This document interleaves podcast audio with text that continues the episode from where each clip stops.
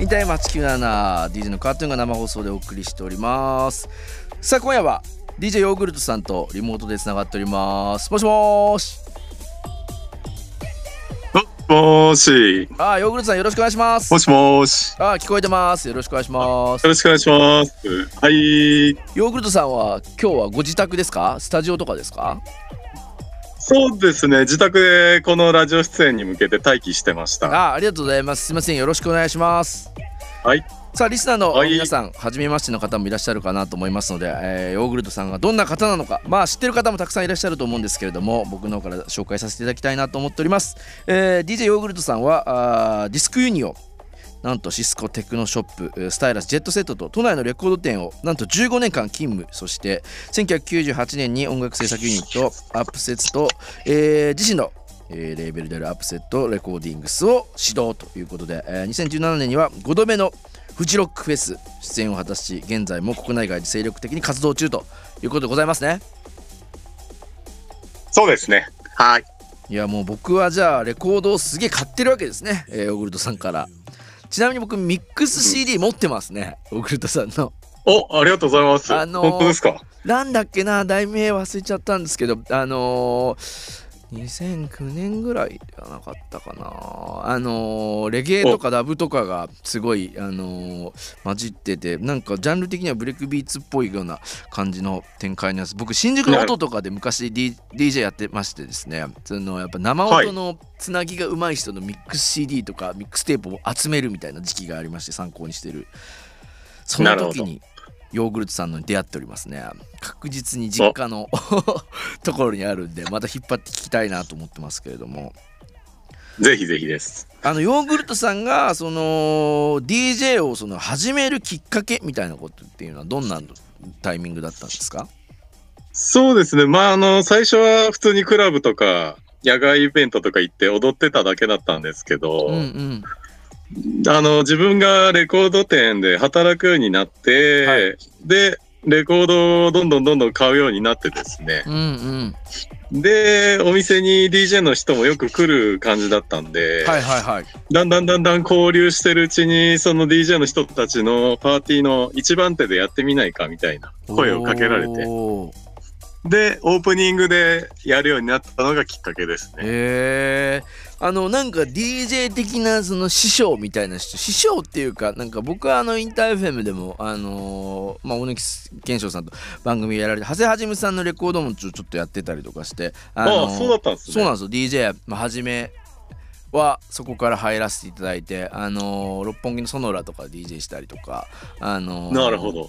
そこからなんか生音のミックスとかすごい上手い人たちすごいなみたいな思いながらあのうんもともとロックが好きだったんで、クラッシュとかも好きで、はいそれでまあレゲエとかラブとかも聴くようになってっていう感じだったんですよ、なんで多分あのサルーンとかでヨーグルトさんの DJ のプレイで踊ったりとかはもうずっとしてたのでああ、嬉しいですね。初めましてではないんですけどこうやってちゃんと始めるあの喋るの初めましてなんでよろしくお願いしますそうですね。はーい。そのまあフジロックもあのー2017年で5度目の出場ということでなんかやっぱりこうフェスティバルでも DJ すごいやってるイメージもありますけれどもヨーグルトさんは。そうですね。クラブも DJ やってるんですけど、そういう大きいイベントでも時々やってますね。確かに。なんかそのクラブでの DJ とこうまあ大きい野外のイベントでのなんかこう DJ のなんかプレイの違いみたいなこと結構僕なんかはあのヨーグルトさんのプレイにかそういうとこ感じるちゃんと分けてやってるんだなとか感じるところはあるんですけれどもなんか具まあ、ある程度そうですね。ななんかあの、フェスティバルだとなんかお客さんの幅が広かったりもするんで、うんうんうん。そうなんていうんですかね、ある程度の分かりやすさみたいなところはあるかもしれないですね、狙ってるところが。はいはいはいはい。なんかあの今回そのザック・ツイズ・グッドの方でもお DJ していいるというふうにももちろん聞いてますし、まあ、今後また動画もアップされるんですけど、あのーすごいところですねこのねあの西条今回の寺というところ今回のそうですね、ザッタイズグッドで撮影した場所はフェスティバルとはまたちょっと違う感じの場所でしたね。なんか。う、ん。なんかお客さんもいなくて。あれって参拝の方とかいらっしゃらなかったんですか？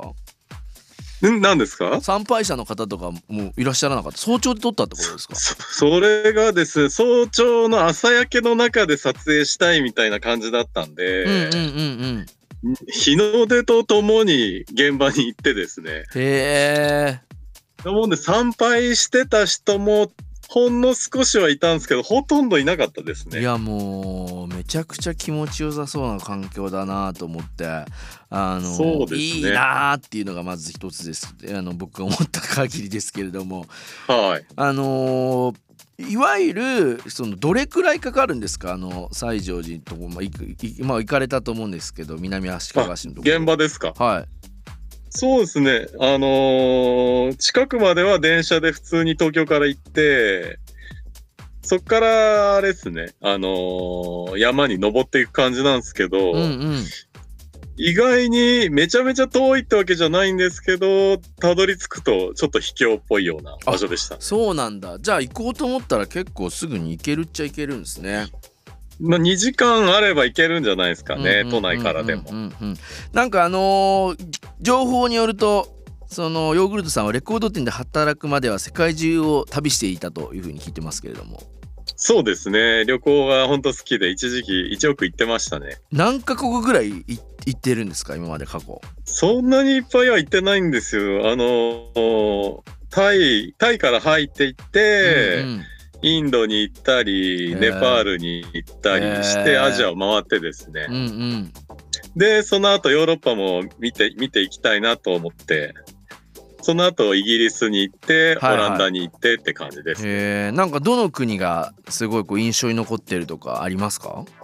いやーどの国も面白い場所それぞれあったんですけどね、うんう当時インインドがやっぱいろんな意味でこう混沌としてる感じが強烈でしたね。えー、じゃあ南インドの方までもうお降りていってって感じですでしたか？その時に。そうです。ね最初は北インドから入ってって、うん。何回かインドに行くうちに南も降りてったんですけど南インドは結局ゴアが一番南ですかね。自分が行った中では。うんうんうん、そうです。僕もねゴアよりも南には行ったことないですね。インドでもほんと広いから全然1回じゃ当たり前ですけど回り回りきれないですよねそうっすね。自分も結局4回行きましたね。すごい。僕は232回かぐらいしかないですけど。まあ、何回か行きたくなる国だなと思います。なりますよね。なんかこう移動することによってカレーの味本当に変わってきたりとかなんかして確かに。面白いなみたいな。ああとはあれですかね。旅行の間にまあたまにですけど病気になっちゃって寝込んだりとかもするんで それで時間なくなっちゃったりとかしてまた行こうかなあそう。そうですよね。いやもう僕もなんか海外の薬のそのえチョイスの難しさみたいなやつは 放浪してて思いますけどけども、さあそんな DJ のヨーグルトさんからあの、はい。今日はミックスもそうなんですけどいろいろ曲の方もお,、はい。お願いしておりましてまずじゃあヨーグルトさんからの1曲目を曲紹介をお願いしてもよろしいでしょうか？はいえっ、と1曲目が「えー、と平成」って曲ですよね。バッチリですえーそうですねえっ、とクロマニオンフューチャリングデンガリューで「平成」の DJ ヨーグルトモジャリミックスです。